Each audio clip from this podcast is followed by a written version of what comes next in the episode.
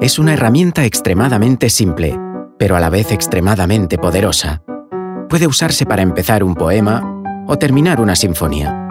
Ha transformado nuestra forma de trabajar, aprender, crear, compartir.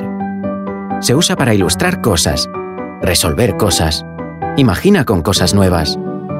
Es usado por científicos y artistas, académicos y estudiantes. Ha estado en clases, salas de reuniones, expediciones, incluso en el espacio, y no podemos esperar a ver dónde lo llevarás la próxima vez. Presentamos el más delgado, ligero y más potente iPad Air